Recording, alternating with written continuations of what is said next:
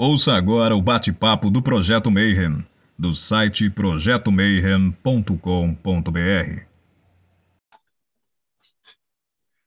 Bom dia de bom dia, boa noite para quem é da boa noite, boa tarde se você acabou de receber um comunicado do YouTube para assistir mais um Bate-Papo Mayhem e hoje vai ser muito massa, porque quando a gente fala de magia, a gente sempre tem a ver aquela ideia da galera sendo queimada pela Inquisição e tal, mas tem um outro lado, existe uma magia cristã.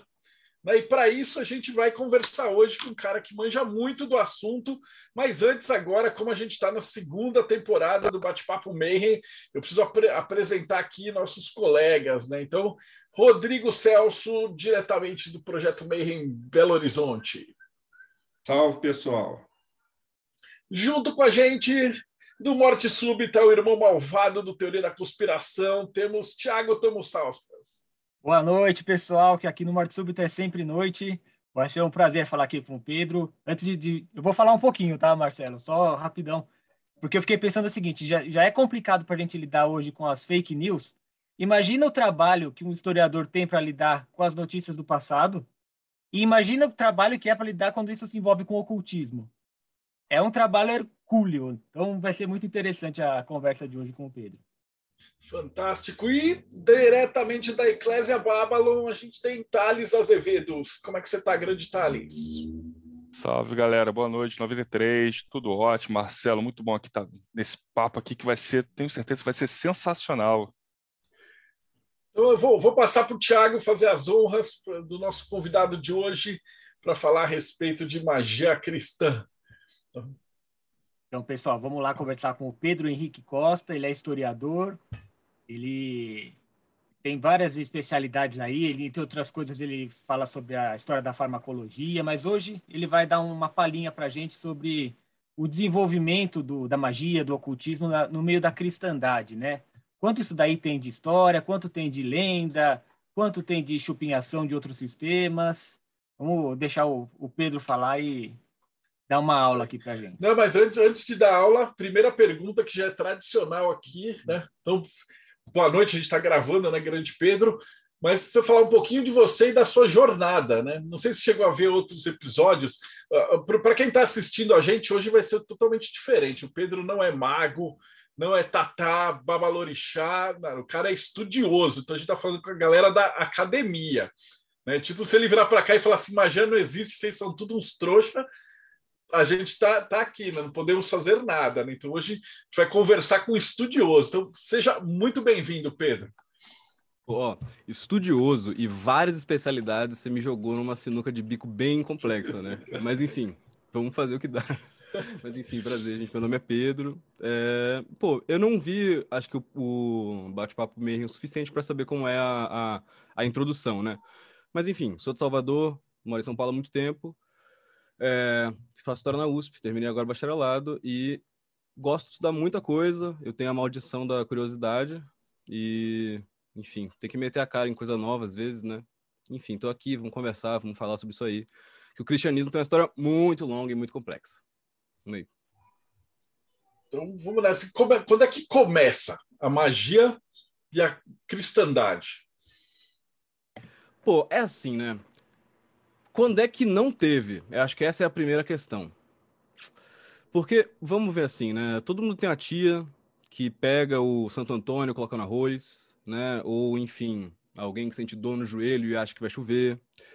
É... E uma série de outras coisas. E você pode me falar, pô, isso não é cristianismo necessariamente, né? Isso é a pessoa com uma crença pessoal e tal, tudo mais. É, possivelmente. Mas acho que uma coisa que a gente tem que pensar é o seguinte: magia e cristianismo são coisas que se construíram ao longo do tempo, né? Então, quando a gente pensa assim, cristandade, igreja, vem coisas muito fixas na nossa cabeça. Uma doutrina fixa, uma história fixa, todo mundo muito ortodoxo, todo mundo sabe exatamente os cânones, todo mundo sabe exatamente qual é o evangelho e tudo mais. A questão é, isso é um pouco ficção, assim. Isso é um pouco que foi compilado nos últimos séculos para passar de imagem de todas as instituições que foram feitas. Né? Isso aconteceu também com os estados nacionais. Né? Os países têm identidades próprias. Né? O, o, o Brasil tem a identidade de ser um país, por exemplo, é, tropical, sem desgraça, sem tragédias, bom no futebol. A gente cria uma mitologia em torno disso.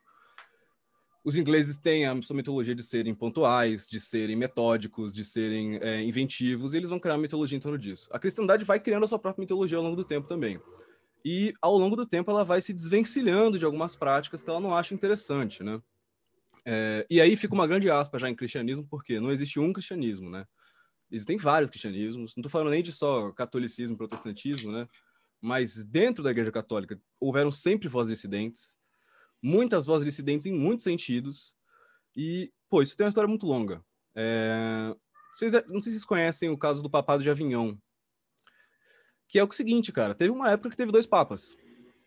E não foi uma época assim, dois anos. Foi 40, 50 anos. Por quê?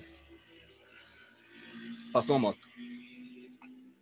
A gente acha que assim, a igreja está formada desde sempre. Na Baixa Idade Média, partir do século 8, 9, 10, o que acontece é que tem uma grande transformação dentro da igreja e do mundo medieval. A gente imagina o mundo medieval como se fosse um mundo é, de, desde sempre. Tem um reizinho, um padre, os, enfim, os, os monges, é, essa classe eclesiástica, e os plebeus, os servos, de forma fixa, iguais, sempre do mesmo jeito. O que acontece é que, assim, o grande poder da igreja, de verdade, começou a crescer como instituição a partir do século 11 e 12. Antes disso, a prerrogativa do poder estava principalmente nas mãos de monarcas. Isso vai gerar uma série de conflitos entre os séculos 10, 11 e 12, que vão culminar numa coisa que se chamou Reforma Gregoriana, que é uma reforma que passa a dar muito poder para o Papa e principalmente para os bispados. É uma, é uma polêmica, que inclusive tem um nome que chama polêmica das investiduras, que é, normalmente o monarca tem a prerrogativa de apontar os bispos das dioceses.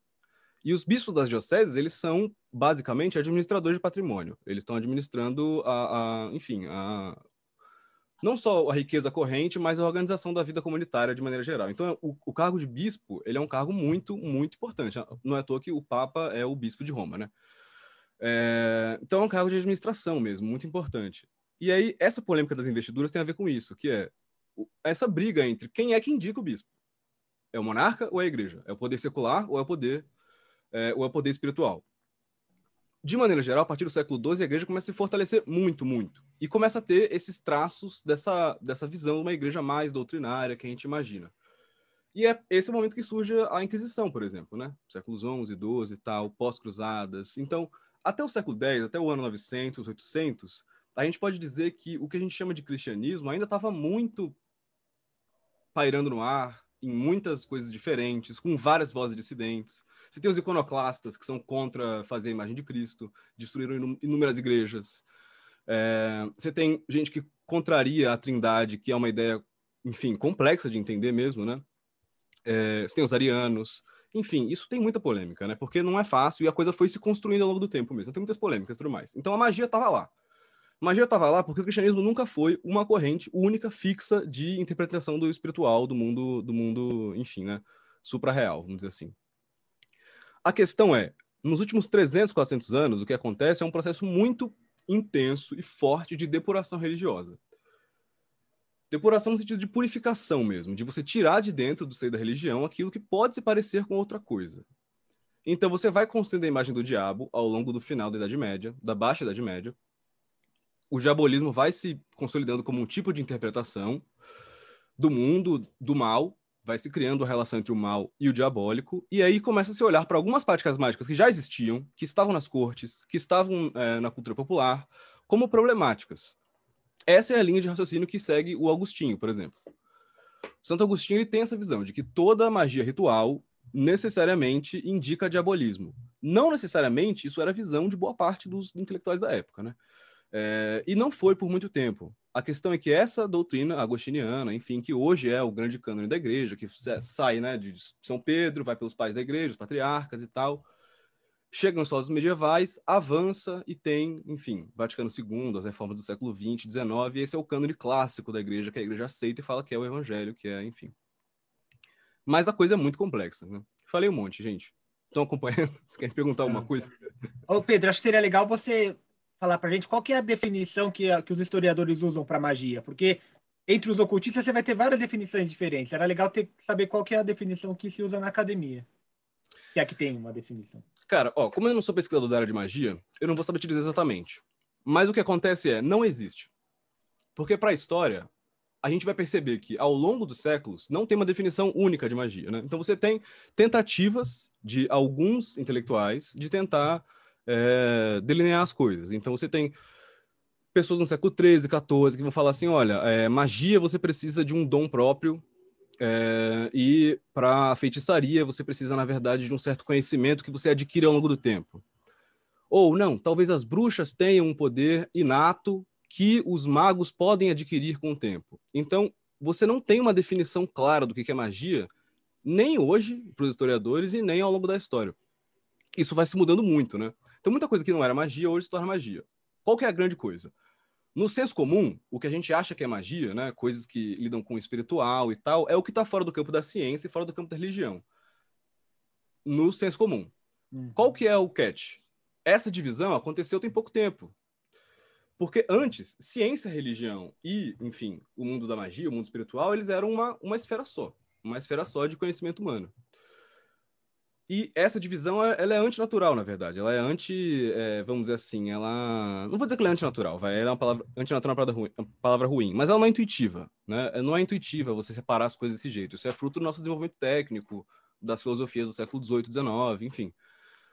Mas, respondendo a pergunta, não sei se existe um conceito fixo de magia para os historiadores. Alguém, provavelmente estuda Escandinávia, vai te falar uma coisa. Porque lá os magos geralmente são homens, né? Isso é uma questão.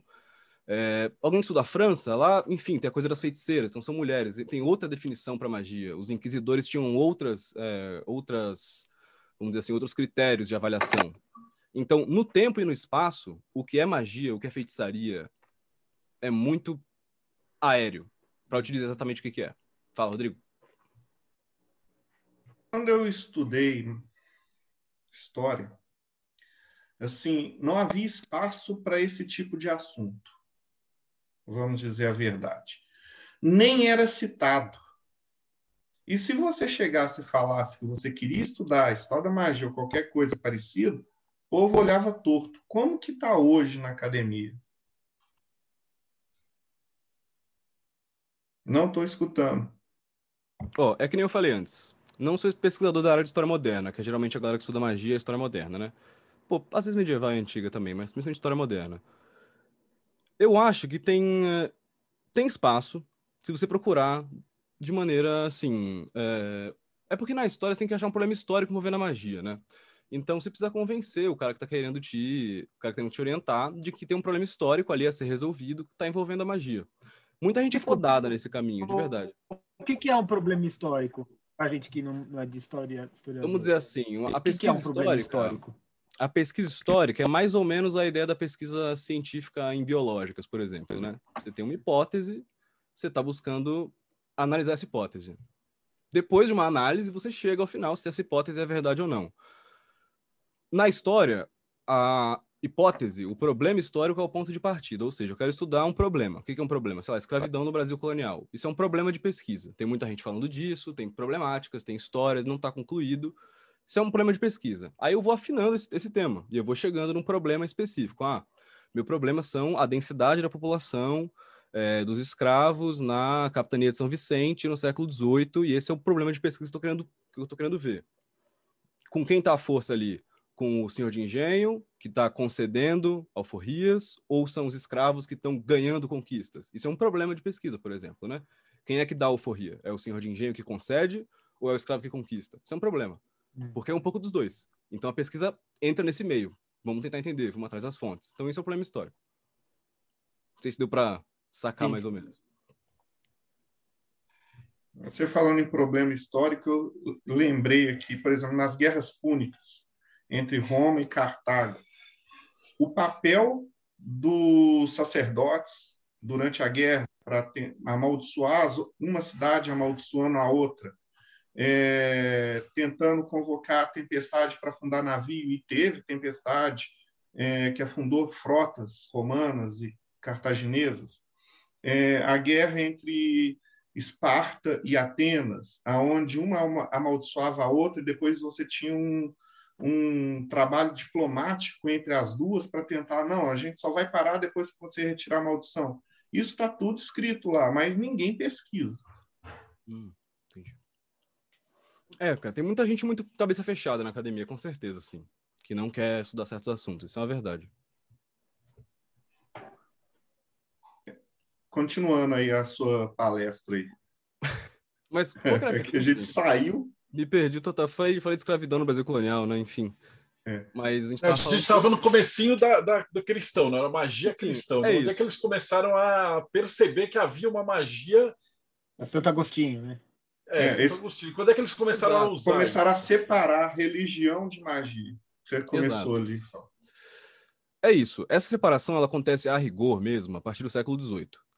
Só que você começa desde o século X, XI, os conflitos dentro da igreja. Então, qual que é a, a grande pegada?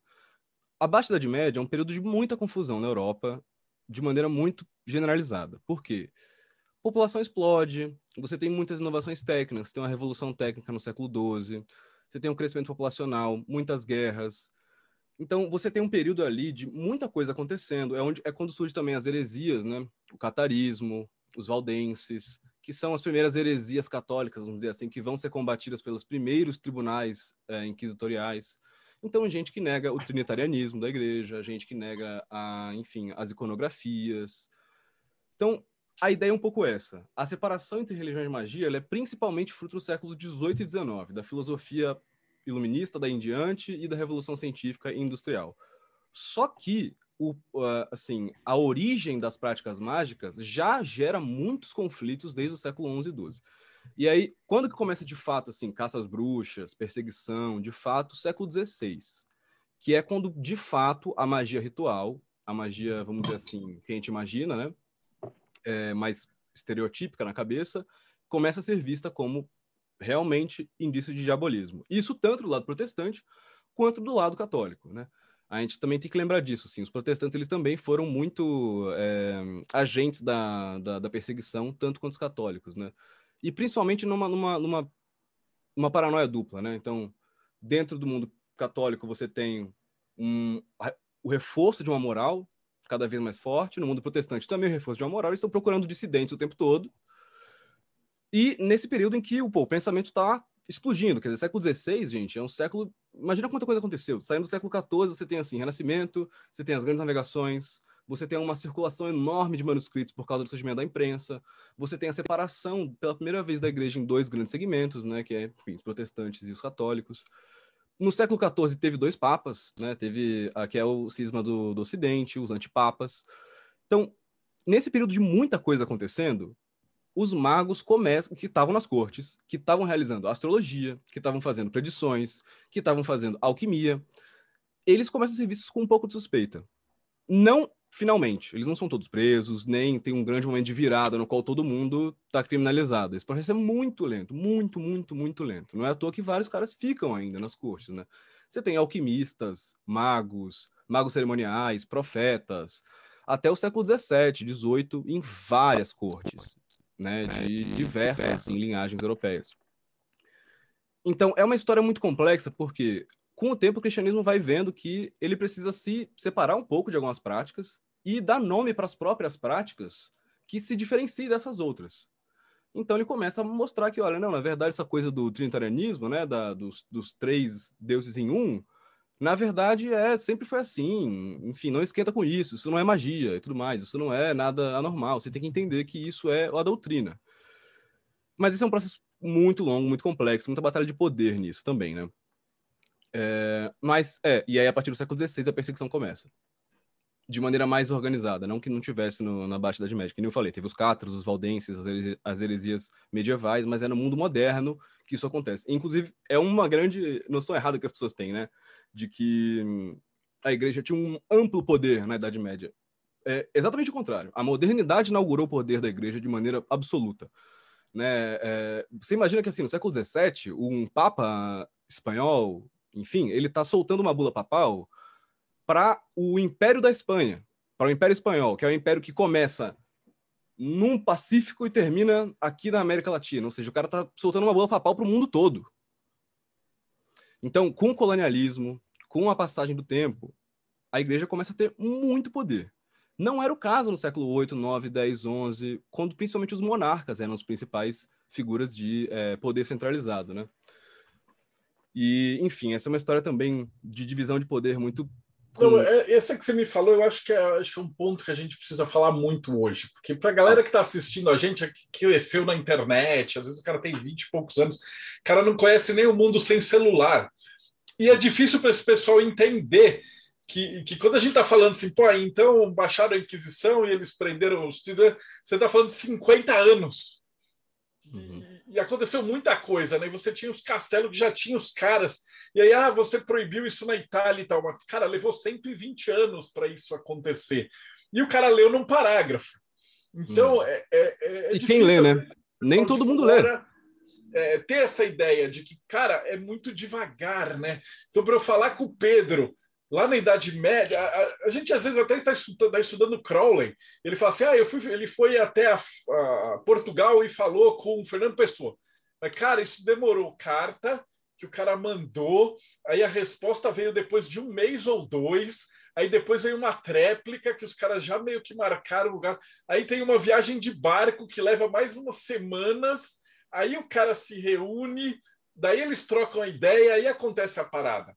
E hoje o mundo é muito imediato, né? Então, quando, sempre que a gente está entrevistando alguém que está falando de história, eu gosto muito de bater nessa tecla de que isso que você está falando assim, demorou muito, é muito devagar.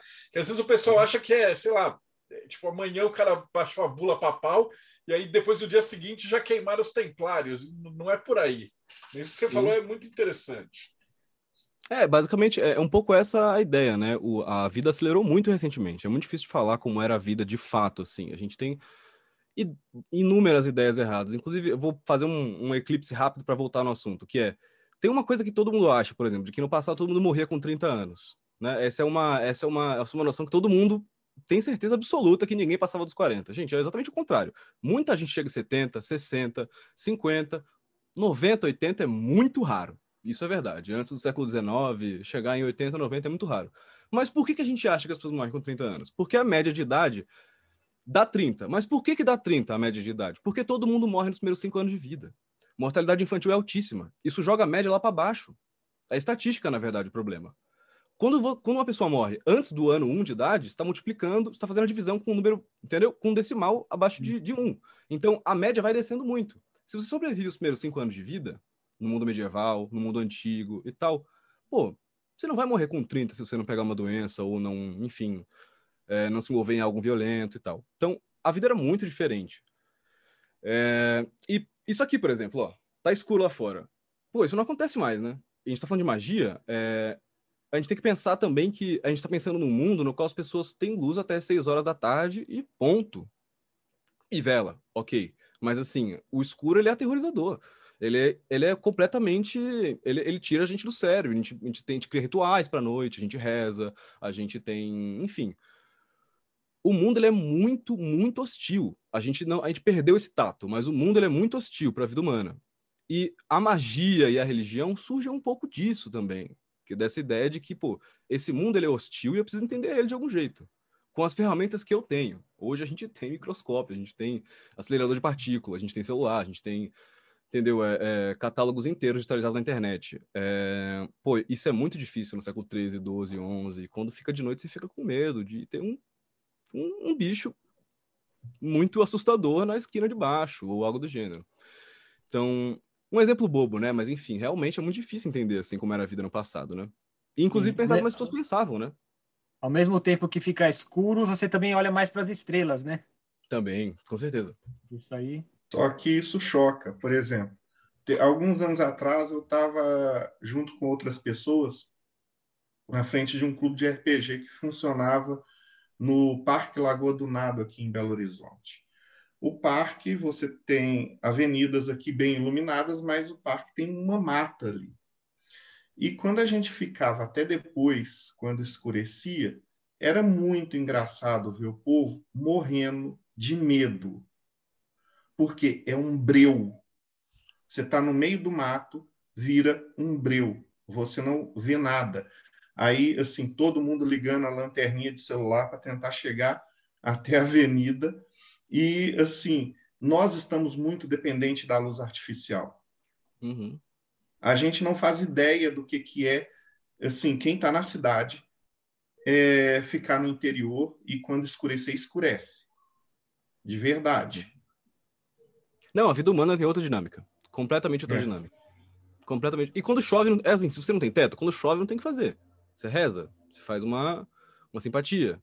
E acho que a magia surge nesse lugar. Que, por que, que eu tô fazendo esse eclipse? Por que, que eu falei do eclipse? Né? Que é, a vida comunitária é muito diferente da vida de hoje. Hoje a gente pesquisa coisas que a gente não entende no Google, basicamente. Você tá no século VIII, no século IX, no século XII, no século XV. O leite que você pegou da tua vaca talhou muito rápido, coalhou muito rápido. Tem uma coisa muito esquisita. Possivelmente a minha vizinha pode ter soltado uma maldição em mim para que meu leite estragasse. Porque eu não vou com a cara dela. E porque As pessoas acreditam nisso hoje. Hoje, exatamente. Bicho, assim, se você vira, mora numa vila tem 100 pessoas, todo mundo te conhece. Todo mundo te conhece.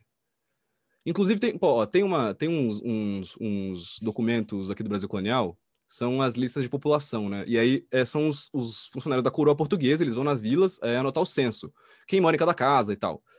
Os, tem anotações dos, dos funcionários. Falam assim, é o seguinte, ó, vim aqui na casa do fulano, José Maria, ele declarou ele, o filho dele, e mas assim, embaixo tem uma observação. Sabemos que ele está escondendo um escravo, tal, tal, tal, para não pagar o imposto X, que tá, na verdade, na casa do tio dele, que é na rua de baixo. Então, a gente vê várias coisas, dessas coisas da vida comunitária, da vida, enfim, da vida meio provinciana, que são lugar não só de especulação e de conflito popular, como de vários motivos para as pessoas também se acusarem o tempo todo. Então, cara, é super comum que boa parte da, enfim, é, do que a gente hoje chama de caça às bruxas foram mulheres que foram mortas, principalmente mulheres que foram mortas por motivos banais. Porque choveu demais e o marido dela desconfiou. Porque tinha uma vizinha que não ia com a cara, ou porque tinha uma ovelha que era do da casa dela e aí ficava sempre indo para o outro terreno e ela tinha jogado na verdade uma magia para poder que roubar a ovelha da outra mulher. Então é interessante entender isso porque tem um pouco essa ideia de que é, só foi é, preso ou só foi queimado e tal quem praticava magia ritual, quem estudava os grimórios, quem, enfim, fazia tudo isso. E na verdade não, pessoas comuns. 90% provavelmente foram pessoas comuns, assim. E é muito comum que você assuma o, o crime de, de, enfim, né, de diabolismo, de, de heresia, diante da, do questionamento do, do inquisidor. Não é à toa que hoje o que a gente tem de fonte histórica para falar do que, que são as práticas mágicas no século XIV, XV, XVI são relatos inquisitoriais. Não tem um mago que escreveu uma parada falando. Quer dizer, é possível que tenha, mas assim, de maneira geral, não tem um mago que está escrevendo um manual de magia no século XII, indo contra a igreja, porque ele, ele é muito revolucionário e tal. A gente tem o Inquisidor escrevendo um livro falando para como identificar um mago. Possivelmente, essa caracterização do mago que ele escreveu, ele inventou o Inquisidor. Ele que escreveu como é a magia. Então, o que acontece é, muitas vezes, o maior conhecedor da demonologia é o inquisidor. O inquisidor é o maior estudioso da demonologia. É ele que vai delinear as práticas que são ou que não são diabólicas. Dificilmente uma pessoa do século VIII, sem acesso à leitura, totalmente, enfim, uma pessoa totalmente comum, né? A leitura é um hábito completamente novo na história da humanidade, inclusive, né? Muito, muito novo. É, Isso É. também é legal de falar, porque a galera tem aquela visão, sei lá, de que todo mundo sabe ler e escrever, e para mim é uma coisa assim que eu sempre pauto nas palestras, que, cara, ler e escrever todo mundo é um negócio assim que não tem 200, 300 anos. Uhum. Antes disso era todo mundo analfabeto. E aí Sim. você tem aquela ideia da ah, o mago vai escrever no meio do campo os grimórios e tal. É. Isso era raríssimo. Sim. E a gente tem, então, né, algumas figuras do cristianismo que flertaram com muitas práticas mágicas ao longo do tempo. E a gente tem esses registros por quê? Porque eles provavelmente eram nobres, sabiam escrever.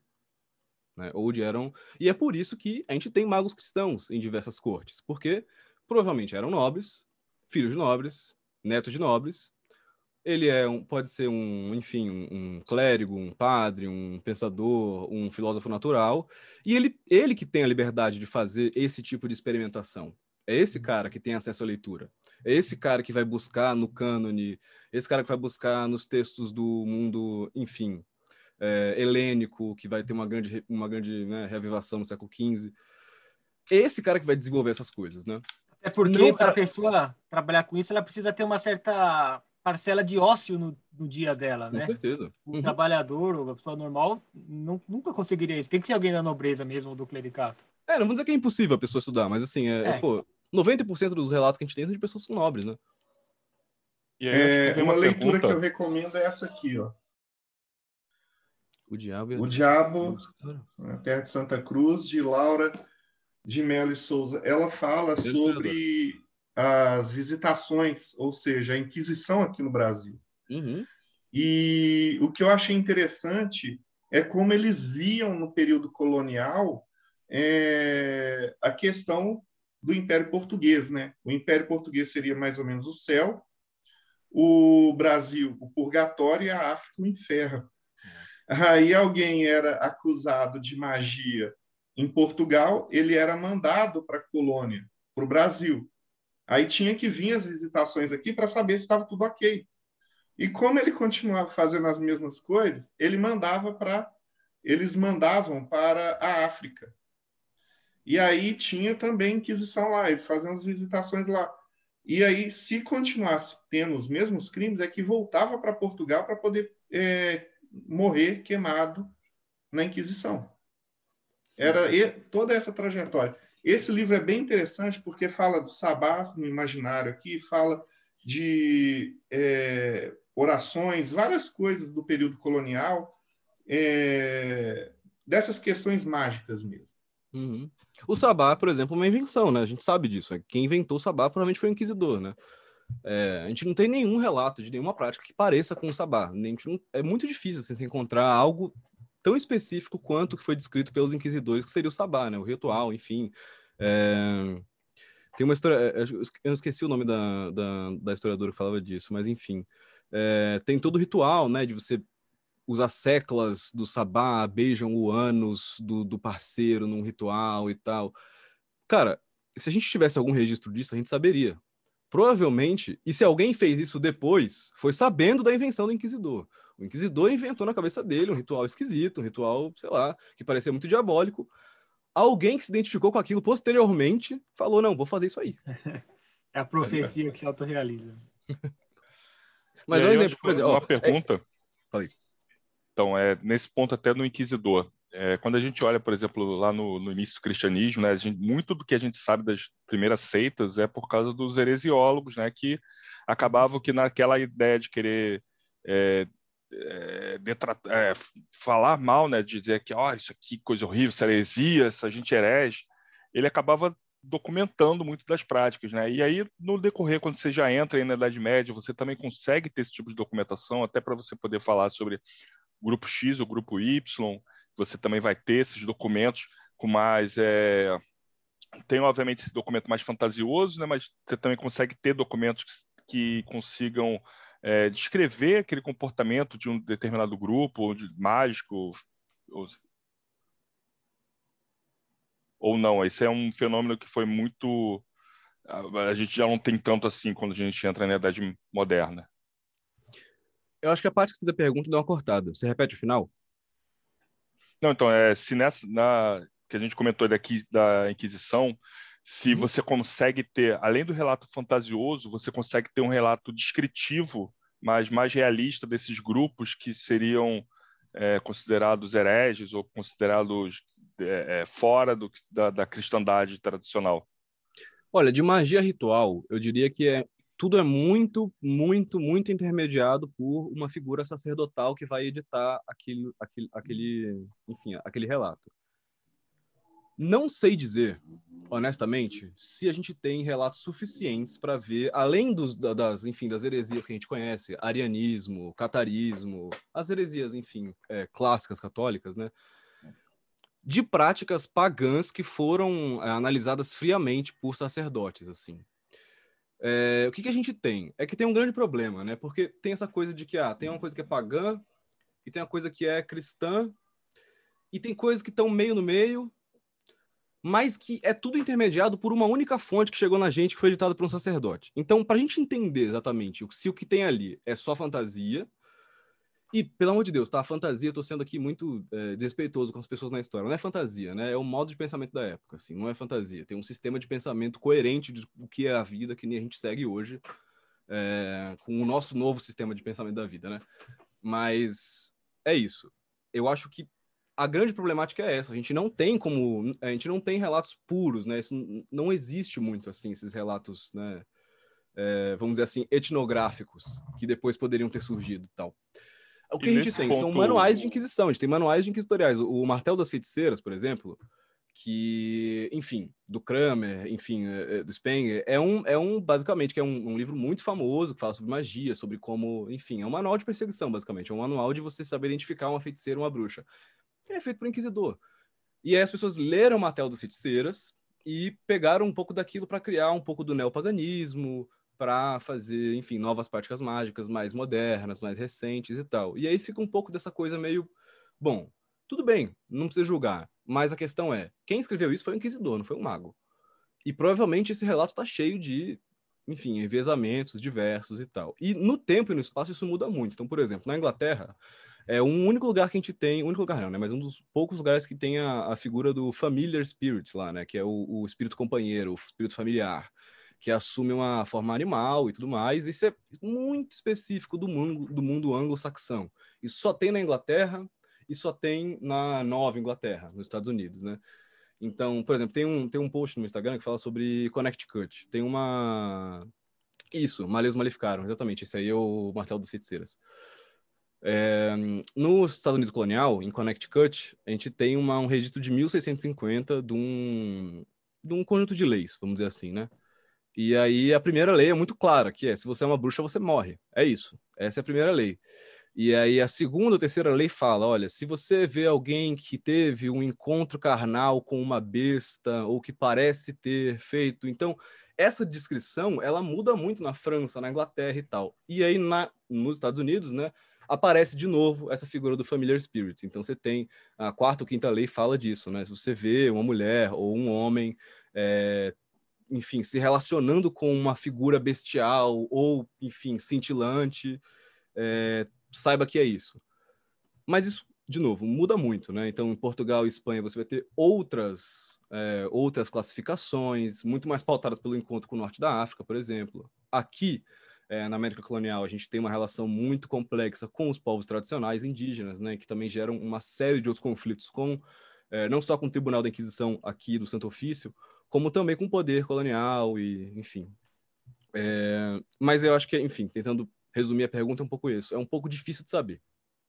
Porque ninguém fala que é mago. Essa é a questão. Quem, quem separou quem é mago e quem não é mago foi a gente muito recentemente.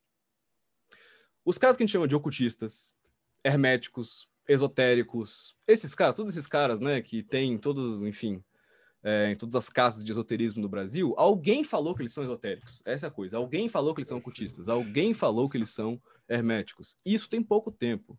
Antes disso, as coisas são muito mais maleáveis, né? Então a gente tem muito certo na cabeça hoje. O cara que é neopagão, o cara que é um hermético, o cara que estuda telema, o cara que é, enfim. Isso é uma descrição antropológica, uma separação dos fenômenos que é típica do século XIX, século XX. Da gente que tem acesso à leitura, que tem acesso a uma série de outras coisas. Então é tudo muito uma maçaroca de muitas coisas que ainda não se separaram, né? A história vai se construindo, ela vai se construindo muito lentamente. Então, as coisas estão, ficam muito juntas durante muito tempo, né? É... E vão se racionalizando, que nem eu falei. O problema dos três em um, do trinitarianismo, de Pai, Filho e Espírito Santo, isso gerou tanto problema para a igreja que eles precisaram fazer uma explicação, né? E aí tem muitas explicações, né? Ah, o Filho, o Espírito Santo e o Pai são, são três momentos de Deus, né? Você tem o Espírito Santo, aí você tem Cristo, que é o Logos, que é a fala, que é o Filho, e o Espírito Santo é a fala, é o, enfim, é, a, é o Espírito de Deus sendo soprado, sendo dito entre o Deus que está em cima e o Deus Filho. E o Espírito Santo está aqui no meio como um intermédio da realização desse Deus. Então você tem, você tem a criação dessas justificativas teológicas e tudo mais, porque deu muito problema. O arianismo teve diversos seguidores, papas seguidores, bispos importantes seguidores. Você tem alguns núcleos ao longo do tempo, né? de certos nobres, de certos países, países entre mil aspas, tá? certas regiões da Europa, no qual algumas vertentes de cristianismo são um pouco diferentes de outras. Um pouco não, muito. Ô Pedro, você falou que tinha debates dessas vertentes e tal, mas como é que isso afetava o povão, o cara que ia na missa? Ou não? Esse, esse era um debate entre os clérigos de alto escalão a galera. Porque hoje a gente fala assim, puta, ah, aconteceu uma coisa na novela, tá todo mundo debatendo e tal, eu tô achando muito nível. Mas vamos supor, está tendo um debate se, sei lá, eu, é, a favor ou contra o aborto, uhum. é, o, o, casamento homossexual, etc. E aí toda a galera debate, a sociedade debate isso. Uhum. Mas aí você tem a debate, a, pô, a trindade existe ou não existe? Quem é que debatia isso? A galera que frequentava a missa se importava com isso? E, e como é que esses debates se espalhavam? Porque isso demorava, às vezes, anos, né? E até você chegar numa resposta, às vezes, de repente, já mudou tudo. Como é que é essa dinâmica? Ó, definitivamente não. A maior parte das pessoas não tinha noção alguma do debate teológico. Inclusive, olha, vou voltar pouco tempo, vou voltar 50 anos. 50 não, é 70. Até, sei lá, a idade dos nossos avós, assim, a, a, a grande, vamos dizer assim, orientação para os padres é rezar a missa em latim de costas, né? Isso, isso é outra coisa. Hoje a gente escuta a missa na nossa língua, numa ordem, recebe um papelzinho com o que vai acontecer, o sacramento e tal, tudo certinho, tudo bem montado. Bicho, há pouquíssimo tempo atrás, com nossas vozes vivas, não era nem português, entendeu? Missa em latim, o padre não olha para você, ele faz os sacramentos de costas, ele tá fazendo o ritual dele ali na frente, você tá lá presenciando o momento. É, então, assim, como é que isso chega na população de maneira geral? Esses caras que são nobres, eles eventualmente eles arregimentam as pessoas para, enfim, os seus grupos de interesse e tudo mais. Então, é, quando você surge, quando tem revoltas heréticas, é, revoltas de, de é, vamos dizer assim, de paganismo e tal, via de regra, o que, que acontece? Você tem algum líder na região, alguém que é letrado, ou alguém que teve acesso à leitura, e essa pessoa é uma figura importante na comunidade, de novo, voltando para a vida provinciana que a gente estava antes. Essa vida pequena, muito pequena, as pessoas são. É, a gente tem um coronelismo no Brasil colonial, né? Você tem as figuras locais com muito poder e tal. Sempre existiu, na Europa também. É, ainda existe, né? É, mas é um pouco isso. Se você tem uma figura local com acesso à leitura, é, com algum nível de poder acima de você e tal, você consegue arregimentar as pessoas e elas não estão sendo manipuladas. Essa é a principal coisa. As pessoas não estão sendo manipuladas. Elas acreditam naquela pessoa. Elas dão credibilidade àquilo, àquela pessoa por algum motivo. E aí isso gera revoltas, porque o poder de algum, central de algum lugar, ou a monarquia não gosta disso e tudo mais. Então, de maneira geral, o debate teológico dificilmente chega nas pessoas, assim, povão e tal. Muito complexo, muito complexo. Porque, de novo, não tem acesso à leitura, não tem acesso aos grandes, enfim, autores que estão sendo debatidos. Então, cara, um debate, o debate acadêmico, no século XXI, ele já é muito provinciano, né? Tem cinco pessoas que entendem o que você está falando, é, três te odeiam, uma é o seu orientador e a outra é o seu amigo, né? É, e tá todo mundo meio que achando que tá entendendo tudo, mas ninguém tá entendendo nada. Pô, no século XII é muito mais complexo, entendeu? Os caras estão citando autores do mundo grego e tal, e pô, se você é um camponês, você nem o que, que é grego, o que, que é mundo grego, entendeu? Tipo, quem é, entendeu? Quem é, são esses caras? Quem é Hermes Trismegisto, sabe? Quem é, quem é esse cara? É... Mas se aquilo que o cara falou for coerente para você e na vida comunitária tem sentido, tem relação com poder, tem a ver com o vínculo social que vocês estão que vocês estão juntos, você pode pegar em armas por esse cara mesmo sem saber exatamente a doutrina que ele está pregando, né? Eu acho que é um pouco por aí. O, o Pedro, se, se, eu, se, a pergunta que eu fizer for, for adiantar a sua pauta, tudo bem, você, você me corta, mas eu teria muito interessante em saber em que momento que alguém vestiu a carapuça pela primeira vez. Falou, não, eu, eu pratico magia mesmo. E usou esse rótulo e, e, e falou isso abertamente. Uh... Posso complementar um pouco a, só para piorar um pouco a situação, é, a igreja ficou. Você disse que a igreja estava criando o diabolismo. Quando foi que as pessoas olharam que a igreja estava falando sobre o diabo e resolveram fazer uma missa para o diabo? Do jeito que a igreja estava falando. Cara, ó, ó para responder a primeira pergunta, quando é que alguém meteu a cara e falou que era mago? Isso aconteceu no mundo antigo já. Isso já aconteceu na Grécia Antiga. Você tem magos na Grécia Antiga, você tem na Pérsia, você tem na Suméria, você tem no Egito. A questão é, eles não se chamam magos. Sim. É, acho que é um pouco essa, esse problema conceitual. Você não vai encontrar ele falando, ó, oh, eu sou um mago. você vai encontrar alguém que domina certas áreas do conhecimento, certas artes, entre mil aspas, artes, né? Certas artes, certas ciências. Esse cara tem alguma credibilidade. E às vezes ele pode escrever coisas que ele acredita, um tratado, uma obra, pode dialogar com alguém, mas dificilmente ele vai virar e falar assim: olha, pô, eu sou um mago. Você tem caras que vão querer é, propositalmente se colocar contra algumas doutrinas e tudo mais. Mas mesmo esses caras, muitas vezes, eles não se caracterizam como magos, mesmo tendo práticas mágicas. Vou dar um exemplo que vai ajudar a contextualizar, talvez. Lutero. Lutero nunca quis ser protestante, ele queria ser católico, pô. Lutero era um católico muito, muito ferrenho, e é por isso que ele estava enchendo o saco da igreja, porque ele era muito católico. Só que, aí que está a questão não foi razoável a estadia dele da igreja. Por vontade própria, ele ficaria. Ele foi expulso. E aí sim começou o que a gente chama de protestantismo. Mas ele nunca se colocou como um dissidente da igreja abertamente. Depois que ele foi condenado e uma série de outras coisas, as coisas mudam. Mas ele, cara, eu, ele morreu como um católico, assim, ele morreu como um cristão. E muitos caras é assim, muitos caras que eram magos, enfim, ou que eram praticavam magia ritual, morreram como católicos, como quaisquer outros. Como tanto quanto sua avó beata, ou tanto quanto um papa, acreditavam numa doutrina de Deus, mas com elementos que hoje a gente encaixa dentro de magia, ou de magia ritual e tudo mais. Então, no post que eu falei no meu Instagram, tem os, os magos do Renascimento, né, principalmente. Então, Pico della Mirandola, o Fitino, na Itália principalmente, né, onde surge o, o Renascimento. Por quê? Circulação muito grande de manuscritos, a Itália era um entreposto entre o mundo turco, que é o principal local de circulação de é, não só de, de, manuscritos, mas assim circulação econômica e tudo mais. E até o século XVI, com certeza, a hegemonia do Mediterrâneo ela é turca, não é europeia, é, não é italiana. Mas enfim, os italianos se tornam os primeiros intermediários, então se tornam muito ricos rapidamente. O Renascimento floresce. Estou fazendo uma coisa bem mecânica aqui, tá? Bem professor, estou resumindo muito. Mas enfim, e aí começa a circular os manuscritos que estavam sendo guardados pelos árabes, pelos turcos e tal. Aí chega Aristóteles de novo, entendeu? chega Platão de novo. E aí esses caras na Itália, eles começam a fazer uma porrada de coisa. Vai ter o Leonardo da Vinci depois. Então esses caras eles estão olhando muita coisa. Eles são filósofos? Sim. Eles são eruditos? Sim. Eles são é, cientistas naturais? Sim. São humanistas? Sim. Eles são tudo isso. E aí que entra o problema, né? Depois que a gente bota esses caras nessas caixinhas, mas eles são o que eles são. Essa é, a pior, essa é a pior resposta possível, né? Mas no tempo em que eles, no tempo que eles vivem, eles são o que eles são. Eles são eruditos, são filósofos, são assessores de cortes. Então, é... Tô conf... a resposta é para dar uma confundida na pergunta, né? É, o historiador é muito bom de enrolar, né? É isso aí. Mas o Thales levantou a mão, né? Desculpa. Não, eu ia perguntar de Gutenberg.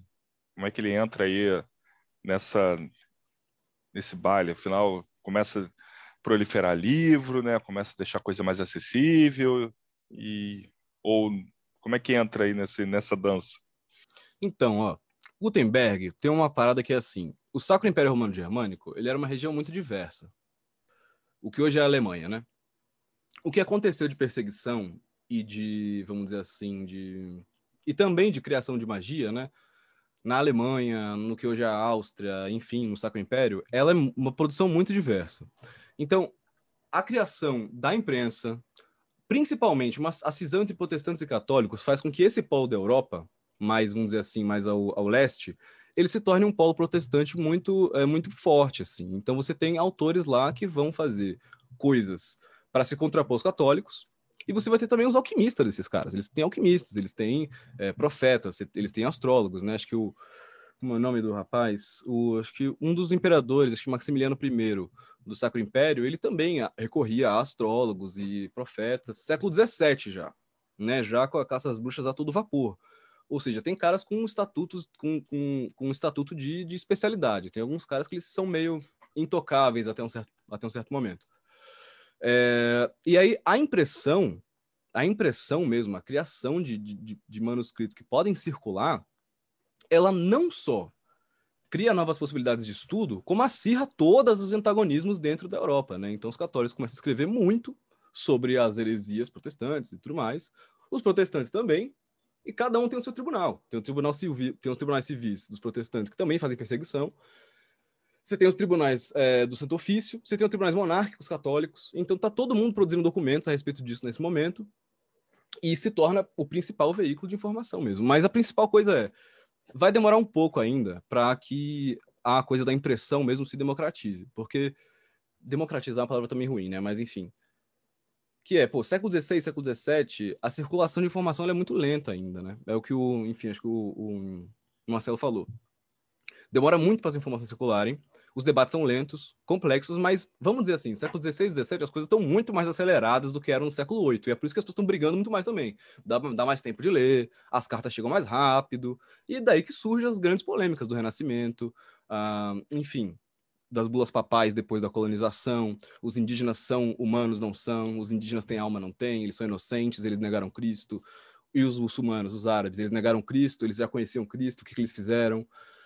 Então, começa a ter esse, debate, e a, com certeza o surgimento da imprensa é um, é um, um fator catalisador muito importante, mas completamente ligado ao, ao, ao colonialismo. Tá? Eu acho que tem essa principal coisa, né? A, é, a prensa é usada principalmente para veicular informes administrativos de é, administração estatal mesmo. É, é, o que garante a, a viagem dos commodities da Europa para a América e vice-versa, da Ásia e tudo mais. Mas também não... tem uma galera que está nas, nas cortes, né? No início mesmo, a, imprensa era muito mais usada, provavelmente mais para coisas de relatórios, né? O, uhum. parte mais burocrática. Eu não consigo imaginar alguém falando, ah, vou fazer um livro de magia nessa época, né? Não tem. Ou alguma coisa, a Bíblia, a versão da Bíblia, a versão dos clássicos uh, gregos, uh, coisas mais fechadas, mas acho que nos primeiros 100 anos foi quase que só Bíblia, né? Pra... Traduções, né? As traduções da Bíblia, né? Traduções. Pornografia. É... Um livro que eu recomendo sobre a imprensa é O Grande Massacre dos Gatos, de Robert hum. Danton. Nossa, Muito que bom. livro fantástico! Ele vai contando várias historinhas é, da imprensa. Ele pega assim, tipo, o cara que estava ali é, imprimindo, apertando a, as folhas. E ele conta do livreiro, ele conta do contrabando de livros proibidos para a França, por exemplo. Eles uhum. eram impressos em um país e contrabandeados. Conta... Ah, e, e, exatamente por isso, né? Por que, que, por que, que tem uma lista de livros proibidos? Porque os livros começaram a circular em algum momento. Né? Tem um momento que os livros não circulam. Tem um momento que a, a, a leitura lá não circula, e os livros também não circulam. Quando os manuscritos começam a circular, tem essa necessidade também de dar uma, né? Falar assim, olha, tem livros que não podem circular. E é a primeira vez que isso está acontecendo na humanidade. Acho que assim, acho que a gente tem que também dar um passo atrás e olhar que, pô, a gente está no século XXI, a gente tem muito medo de NFT, de, enfim, né? Dessas coisas novas que a gente falou antes da conversa, né? Desse mundo novo que está chegando aí, do século XXI, mas tem uma coisa muito parecida acontecendo no século XV, no século XIV. Tem um mundo novo se apresentando, as pessoas fazem muitas coisas diferentes em relação a isso. É uma grande confusão, assim. Assim como hoje é uma grande confusão também. Né? É. E, e, tudo bem, chegou Gutenberg e logo em seguida começa a chegar o novo mundo, né? Então você vai começa a ter os relatos ali do, do que é hoje Estados Unidos, Brasil, etc. E tal. Como é que a igreja vê essa parte de magia, né? Porque aí começa a entrar os indígenas, uh, tanto eu imagino que a, o contato com dos ingleses com os índios e dos portugueses com os índios demoraram para se cruzar a informação, né? porque os índios americanos são completamente diferentes dos índios brasileiros, inclusive uhum. nas ritualísticas, em todo esse processo, né? Como é que isso se que isso acontece na igreja? Eles começam a para eles tudo era do diabo, tudo era seres externos e, e outra, né? a igreja estava em Roma, né? Como é que eles têm esse contato com os ingleses? Oh, eu acho que tem assim: é... você tem um esforço é... institucional no mundo colonial de você fazer delinear o pensamento dos povos originários a fim de cristianizá-los. Essa é uma das missões do, é... enfim, da missão colonizadora mesmo, e ela não é abandonada em nenhum momento. Qual que é a grande questão? Os colonizadores, os inquisidores, é, os jesuítas, enfim, né, a força institucional, ela dificilmente entra em acordo a respeito do que quiser fazer. Então, por exemplo, a escravidão indígena foi proibida no Brasil em 1650, mais ou menos. Só que ela continuou. Por quê? Ela era, a proibição veio principalmente né, de é, pressão jesuítica, as relações entre o Estado colonial e os jesuítas. Então, você tem outras dinâmicas de poder. Você me lembrou agora nessa pergunta é, de um caso muito interessante. Quando os espanhóis chegam no México, é, enfim, tem a conquista dos, dos mexicas, né, dos, dos astecas, como a gente conhece, dos maias. E aí tem uma imagem muito interessante, que é que quando é, o, demorou bastante, né, a conquista do México. E aí, por muito tempo, antes da, da conquista se concretizar, né, vamos dizer assim, começa a circular as imagens cristãs no mundo indígena também. Então, as pessoas traficam escapulários, as pessoas traficam, enfim, cruzes, imagens de Maria e tudo mais. Tem um certo ponto, não vou saber exatamente o ano, mas em que algumas comunidades maias da península do Yucatán, no México, elas começam a adotar a imagem de Virgem Maria. Uhum. Eles, eles foram catequizados, entre mil aspas, pelos padres que estavam lá fazendo, né, e tudo mais. Mas eles estavam, na verdade, professando um cristianismo meio meio sincrético com a religião ali local e tudo mais, e eles empunhavam tanto a cruz quanto a imagem de Maria.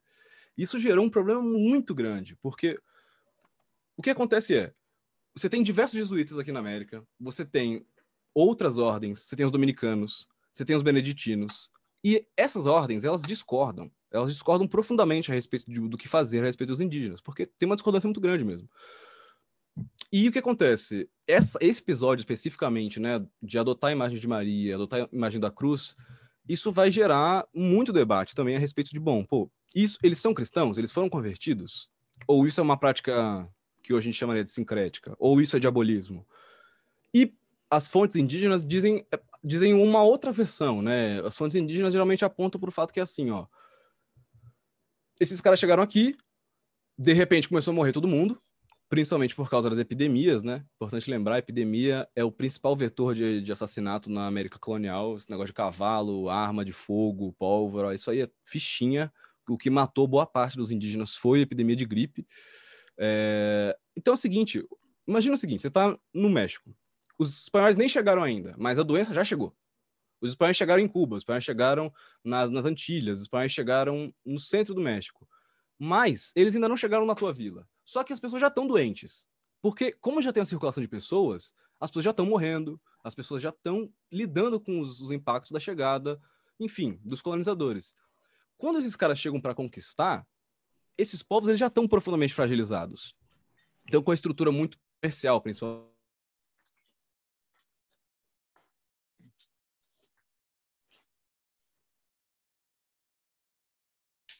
esses símbolos são esses deuses, são essas figuras que estão garantindo é, a vitória, ou enfim, né? É por isso que eles estão ganhando de nós em algumas batalhas, ou algo do gênero. Então, a, o cristianismo tem uma dinâmica muito recente de você excluir as coisas de dentro da, da espiritualidade quando elas não se conectam com aquilo que está dentro do, do centro da doutrina, né? O que não é verdade para muitas religiões. E principalmente para a religiosidade indígena, você tem um aspecto, às vezes, muito aditivo, né? Que é você não precisa excluir aquilo que vem da crença do outro. Você pode adicionar isso ao que você crê. E não tem necessariamente uma, é, uma, uma troca de valor. Enfim, você está só ganhando com isso, né? Essa coisa da pureza, da purificação espiritual, da doutrina, da doutrina marcada e tal, ela é muito recente mesmo. E essa relação com os povos coloniais, ela é muito definidora da modernidade. Ela vai definir como os estados vão se, vão se conquistar, vão se formar, é, tanto na Ásia quanto na América, né? Não só aqui na, com os indígenas da América, como também com os povos tradicionais da Ásia, que também sofreram colonização, da África também. Mas enfim, acho que eu acabei fugindo da pergunta, né? Não, porque a gente está seguindo a parte histórica mesmo, né? Uhum. Eu acho que está muito dentro disso, porque cada, cada hora eles estão em contato com alguma magia diferente, ou um ritual. Uhum. Né? E, e com a gente chegando aqui no século 17, 18 e tal, aqui principalmente na América, a magia é todo ritual africano, né? Sim. Então você vai ter o voodoo, a santeria, aqui, uh, os cultos afro e toda essa parada que viram os novos demônios. Né? Você tem as cauinagens, né? Que são os rituais de. É... Então, são os rituais dos, dos povos tupiniquins aqui também, não só tupiniquins, mas enfim, de alguns povos da, do litoral, né? É, que são, enfim, é, celebrações do passado através do cauim, que é uma bebida alcoólica feita com a mandioca. Inclusive, tem uma cervejaria aí, né, RSRS, que copiou o nome da cerveja, e aí botou o nome de Cauim. Mas, enfim, a cauinagem era uma prática muito comum dos indígenas aqui da, da costa e ela foi profundamente perseguida, né?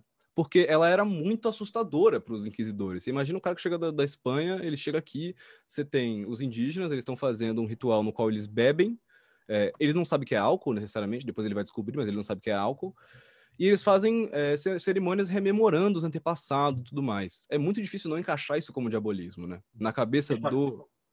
E ainda inclui um canibalismo aí junto?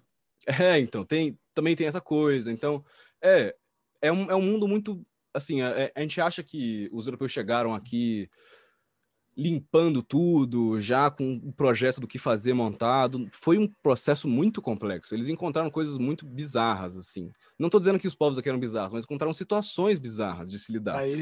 e, e vice-versa também, assim. Né? Os indígenas encontraram nos europeus figuras totalmente bizarras também. É... Isso levou a muitas coisas, né? Mas, enfim, né? É, século XVII e XVIII é esse momento que eu acho que, principalmente, no mundo colonial, você tem é, o estabelecimento mais forte assim dos estados e tal, porque os primeiros séculos também da colonização, é, a presença dos colonizadores ela é muito mais esporádica, vamos dizer assim, mas isso depende muito de qual lugar a gente está falando, né? Mas enfim. enfim eu acho que esse ponto até que o Pedro nem... comentou é até bem tem bastante a ver até com a, aquela papo né, que a gente teve alguns dias atrás, né, com a doutora Fabiane sobre o Stucano, né, que ela comentava aqui na, na cosmovisão deles, né, o, o, o, branco, né, o europeu, na verdade, ele fazia parte do mesmo mito de criação, só que a diferença é que ele era apressado, né, era mais violento. Eu acho que é então acho que é interessante essa questão do da maneira como o Pedro colocou, que acaba sendo para os dois lados, né? É, é, é um estranhamento para o nativo e para o europeu, né? Que chega. Uhum. Essa é a grande pedra de toque da modernidade. Tipo, se vocês querem entender onde a gente chegou hoje, por quê, como, a história, se tem uma coisa que você precisa estudar e que é 15 minutos da sua vida, você não vai estudar mais nada de história, tudo do século XV para frente. O nosso mundo é um produto de dois momentos: colonização e revolução industrial do 19. Boa parte do mundo que veio antes disso a gente desconhece. A gente conhece o é... pós-revolução industrial Posso... e pós-século XVI. Desculpa. Posso só fazer um complemento aqui no que você está falando? É que no final do livro, não sei se vai dar para vocês verem, tem uma tabela com o que a historiadora fez sobre o, a Inquisição aqui no Brasil. Então, numa coluna está aqui o tipo de culpa, na outra, quantas pessoas foram culpadas, o período de incidência, o local e etc. Vou ficar só em duas colunas aqui. Adivinhações: 23 pessoas. Curas: 25 pessoas. Benzeduras: duas.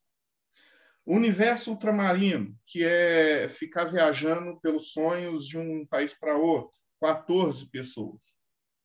Infanticídio, 4. Tensões várias, é, que é uma jogando maldição na outra, 16. Tensões de senhor escravo. O escravo é, fazendo magia contra o senhor. 10.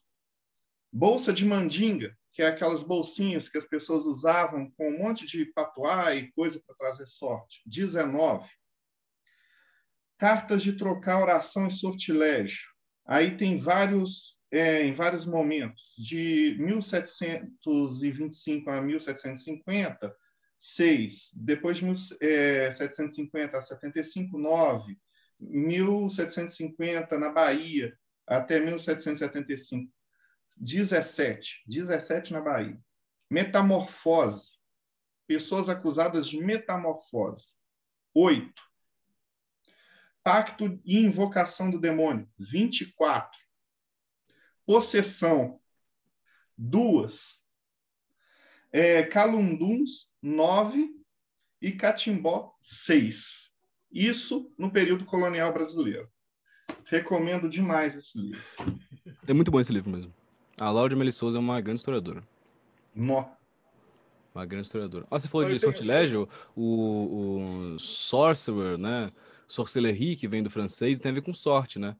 É, com o jogo de sorte, né? De sorte, de sorte, né? De jogar com a sorte, de, enfim, da, da fe... enfim, me deu um pouco de feitiçaria, de, de...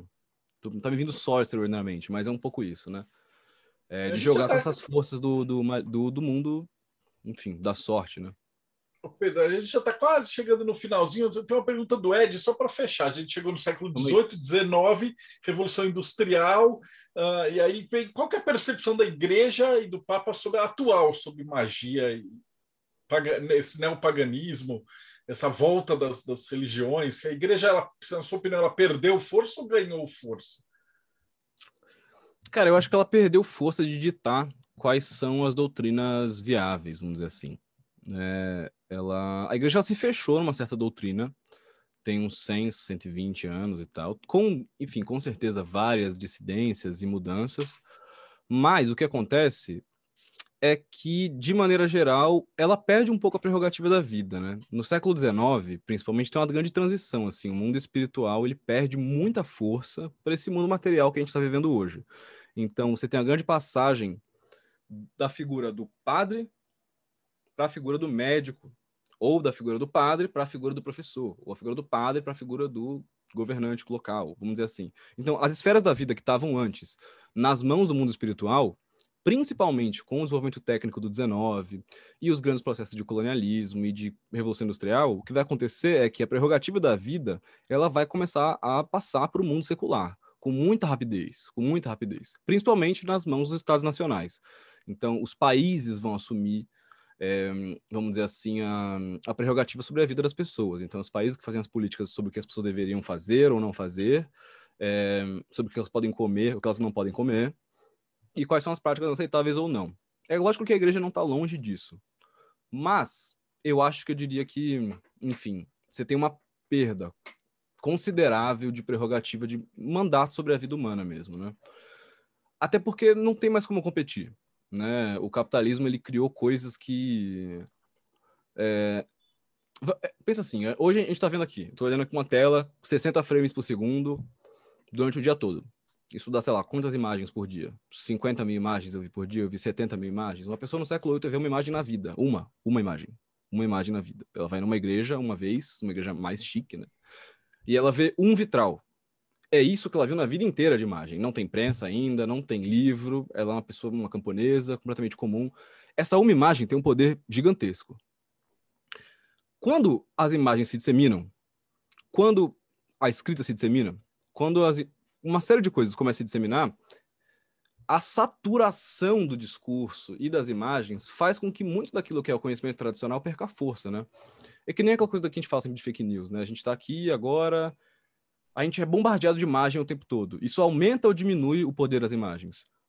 A saturação tende a diminuir o poder das imagens. Quanto menos imagens você vê, mais elas têm importância. Quanto mais está sobrando imagem o tempo todo na tua frente, você descarta boa parte delas.